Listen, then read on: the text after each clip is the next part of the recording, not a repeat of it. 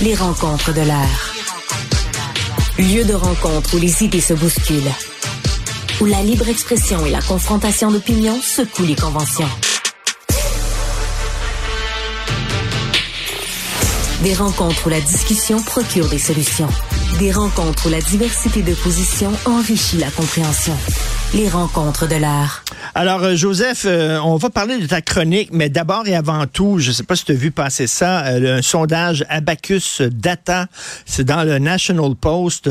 Les conservateurs s'acheminent vers la plus grande majorité de l'histoire du Canada de l'histoire du Canada. On parle de 43% pour les conservateurs, de 24% pour Justin Trudeau. écoute, je pense que c'est assez clair, là. Euh, je pense que c'est assez clair, oui. Euh, c'est un sondage qui s'inscrit dans une tendance. Hein. Tu sais ce qu'on dit, il faut se méfier d'un sondage. Mais quand plusieurs sondages pointent dans la même direction, ça commence à être révélateur.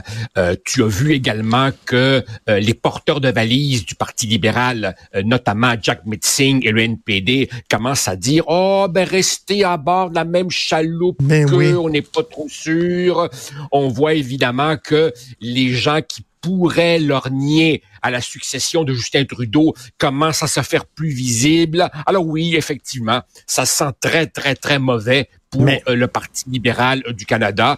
Trudeau restera-t-il, partira-t-il, euh, je ne sais pas. Il a creusé sa propre tombe, excuse-moi, avec ben ben sa politique d'immigration qui est décriée de toutes parts.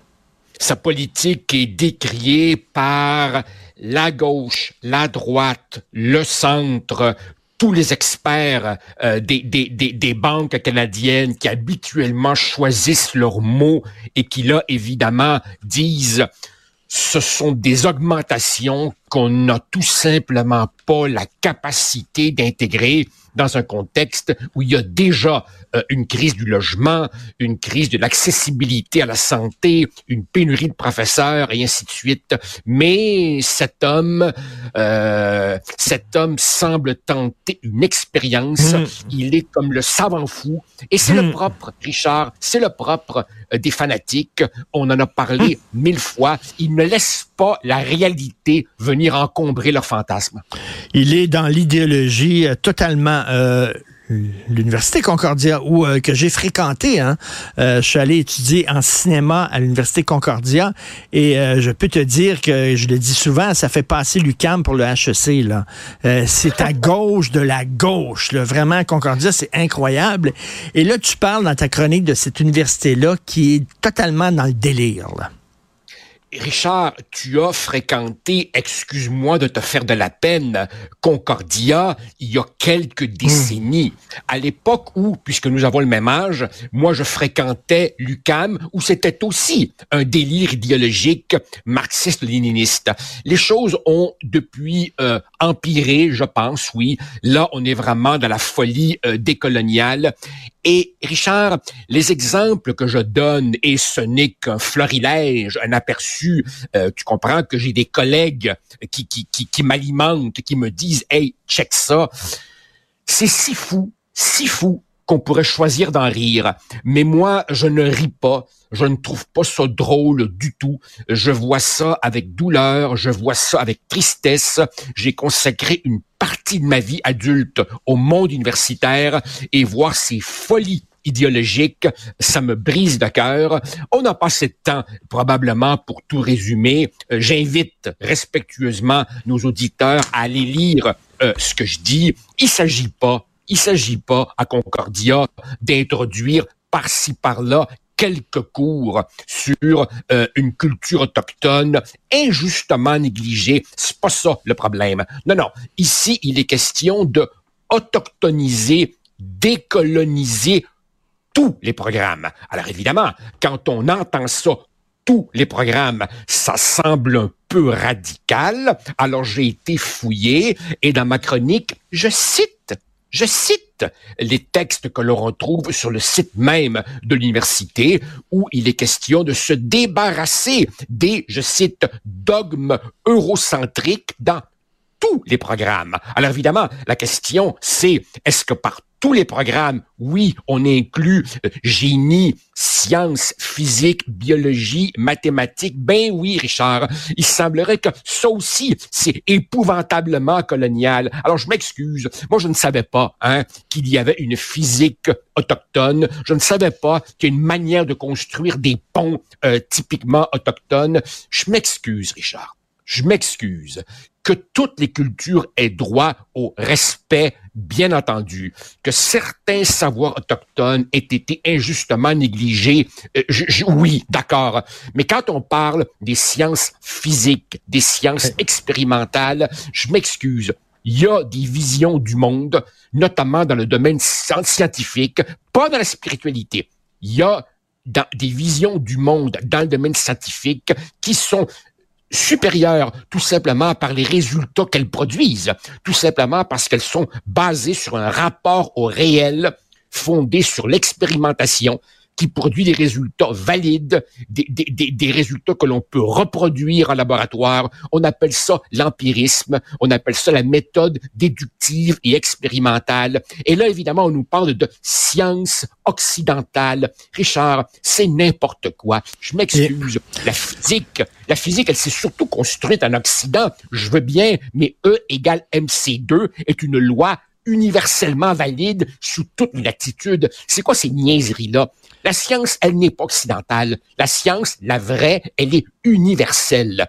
Euh, Et la science, elle n'est pas blanche, hein, parce que je suis tombé moi aussi sur un rapport euh, du recteur de l'Université Concordia, un rapport qui euh, montrait toutes les mesures que l'université a prises pour lutter contre le racisme anti-noir.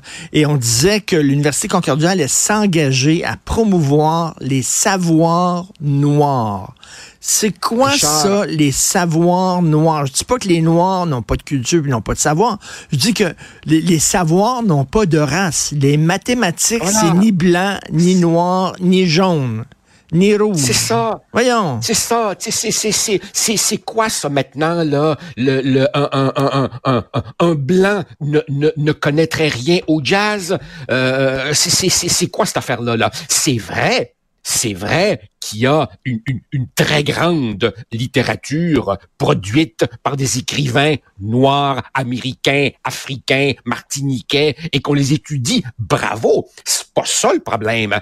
C'est quoi cette obsession raciale de tout ramener à la pigmentation de la peau de celui ou celle qui qu'on étudie ou, qu'on veut comprendre. Et bien entendu, Richard, bien entendu, tu comprends que depuis ce matin, euh, euh, j'ai d'ex-collègues, notamment de l'UCAM. Tu sais que j'ai eu une petite passe d'armes avec le recteur de l'UCAM. Je lui en prépare des belles, hein, parce que mes collègues... Non, non, non, non, mais Richard, quand on me cherche, on me trouve. tu vois? Alors évidemment, alors évidemment, j'ai mes collègues de l'UCAM qui me disent Joseph, t'es en retard. Le décolonialisme se porte très bien à l'UCAM. Va lire ceci. Et là, évidemment, on me donne un greatest hits des dernières folies ucaniennes en termes de décolonialisme. Et bien entendu, Richard, ça n'a rien à voir avec la science. Tout simplement parce que un vrai scientifique connaît pas d'avance les réponses. Ici, les réponses sont connues d'avance. On sait c'est qui le coupable, on sait c'est qui la victime. C'est pas de la science parce que les faits inconvenants sont toujours gommés. Par exemple, le succès des minorités asiatiques. On n'en parle jamais hein, du succès des minorités asiatiques. En science, il faut toujours que tu montres que ton interprétation est supérieure aux autres interprétations. Ils discutent jamais des autres interprétations. Et puis, écoute, tout ça repose sur un postulat de base qui est complètement fallacieux. C'est-à-dire que à chaque fois qu'on constate une anomalie statistique, ah, c'est forcément du racisme. Par exemple, certaines minorités ont un taux d'incarcération supérieur. Ils sont plus nombreux que d'autres en prison. Ah, c'est évidemment du racisme ça se pourrait-tu que c'est juste parce qu'il commet plus de crimes? Euh, le, le, le, corps professoral, par exemple, est euh, très blanc. Oh, c'est épouvantable, discrimination. Ça se pourrait tout simplement que c'est parce que pour être prof, il faut de longues études et dans certaines communautés, on décourage les formations longues. C'est de la bouillie regarde, regarde. les champs biologiques. Joseph, pour te prouver que je suis un gars ouvert et non fermé, contrairement à ce que les gens pensent. T'as pas besoin de me prouver ça, Richard. Je peux comprendre, par exemple, le guide alimentaire canadien, où on dit ça prend euh, deux verres de lait par jour. Je peux comprendre qu'effectivement, euh, les Asiatiques par exemple, digèrent mal le lait, OK? S'ils ont des problèmes et qu'effectivement, le guide alimentaire canadien a été fait dans une conception du monde eurocentrique blanc, centré sur les blancs. Je peux comprendre ça. Et il faut maintenant faire des guides alimentaires qui tiennent compte des particularités de différents. Je peux comprendre ça. Il n'y a aucun problème. Mais là, d'appliquer la grille d'analyse du racialisme, du colonialisme sur les sciences, n'importe qui qui nous écoute, monsieur et madame tout le monde, qui sont pas allés à l'université, trouve ça fou comme de la marde. Veux-tu me dire comment ça se fait les institutions de haut savoir, où ce qui sont censés ah. regrouper la crème de la crème, les gens qui sont plus intelligents, plus cultivés que, que monsieur, madame, tout le monde, comment ça se fait que c'est eux autres les plus bêtes, les plus imbéciles? Comment ça eh ben, Je vais, je, vais te, je vais te répondre à ça, Richard. La réponse, elle est profondément triste. Beaucoup parmi nous, moi, toi, d'autres, on a cette idée, puis pourtant, hein, après toutes ces années à l'université, j'aurais dû m'en guérir, hein, on a cette idée que l'université devrait être un bastion de sérénité, de sagesse, loin du tumulte des, des, des, des foules. C'est faux. Il me fera plaisir de t'envoyer un article écrit récemment par le grand historien britannique Niall Ferguson qui disait, si vous pensez que les universités ont historiquement été des remparts contre le fanatisme idéologique, vous savez pas de quoi vous parlez. Ah oui. Les universités ont fréquemment été les incubateurs les incubateurs du fanatisme idéologique. Le nazisme fut embrassé avec enthousiasme dans les universités euh, allemandes, euh, pas seulement par Heidegger, par un paquet de profs, par un paquet d'étudiants. La folie marxiste c'est a, balayé nos universités. Paul Pot, Paul Pot a étudié à la Sorbonne. Paul Pot, le ah. chef des Khmers rouges, euh, un des responsables des plus gros génocides au monde de l'histoire, il a étudié à la Sorbonne. mais, mais, mais, mais mais des tas d'universitaires, des tas d'universitaires éminents euh, disaient, oh, le goulag, le massacre des Khmer rouges, c'est, c'est, on, on, fait pas d'omelette sans casser des œufs, et, et minimisaient, banalisaient des atrocités qui étaient parfaitement connues et documentées. Autrement dit, Richard, le bon sens, la sagesse, euh, le, rapport sain au réel n'est pas du tout en corrélation avec le niveau d'éducation. Tu peux avoir 42 doctorats et être complètement capoté. As-tu déjà essayé de lire du Heidegger, toi? Oui, oui, oui. Euh, non, Heidegger, là, c'est, c'est quelqu'un suprêmement intelligent, hyper nazi.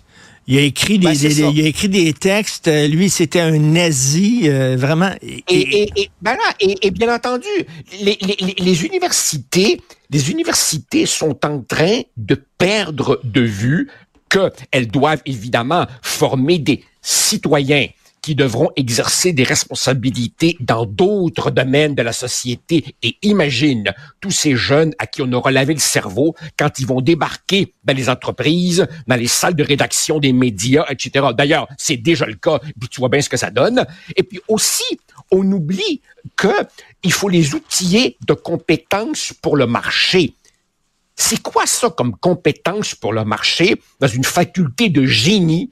De génie où tu es supposé apprendre à construire des ponts puis des routes, d'apprendre ces niaiseries-là. Tu sais, Richard, tu sais, Richard, la crédibilité d'université, ça prend des décennies, voire des hmm. centaines d'années à se construire et ça prend pas grand-chose pour le démolir. Toi, toi, toi et moi, on fréquente les médias américains. T'as vu, tu as vu la, la, volée de bois vert Mm. que subit Harvard depuis, Mm. depuis l'affaire Claudine Gay? Pour moi, là, pour un, pour un petit cul comme moi, qui n'a jamais pu prétendre à ces sommets universitaires. Pour moi, Harvard puis la Ivy League, c'était le Saint Graal. T'sais, avec Eh. les notes que j'avais, je pouvais même pas m'approcher de ça. Puis je regarde aujourd'hui ce naufrage et ça me Et c'est brise. pour ça, ça te brise le cœur, sais-tu pourquoi? Et, et, et tu trouves pas ça drôle? Parce que ça nourrit aussi l'anti-intellectualisme, ça. Évidemment. Ça nourrit, puis on n'est pas des anti-intellectualistes. J'adore lire les penseurs, je trouve ça extraordinaire.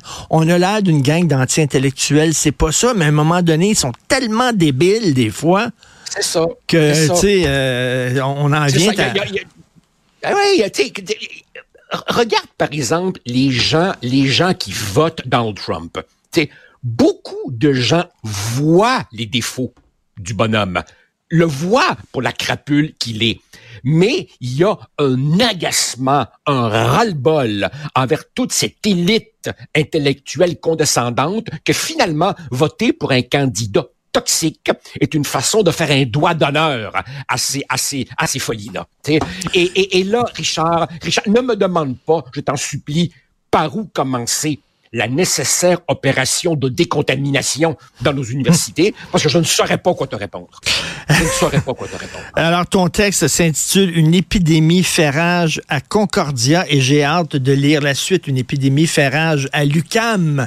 Là, ça va te prendre la page, ça va te prendre la page au complet ou plusieurs chroniques Oui, mais il y a, d'affilée. non, mais, mais- non, mais il y a, il y a- il y a l'U2M, il y a Ah. McGill, il y a tous les autres, là. Je veux dire, c'est un fléau généralisé. Malheureusement. Merci, Joseph. À demain. Bonne journée.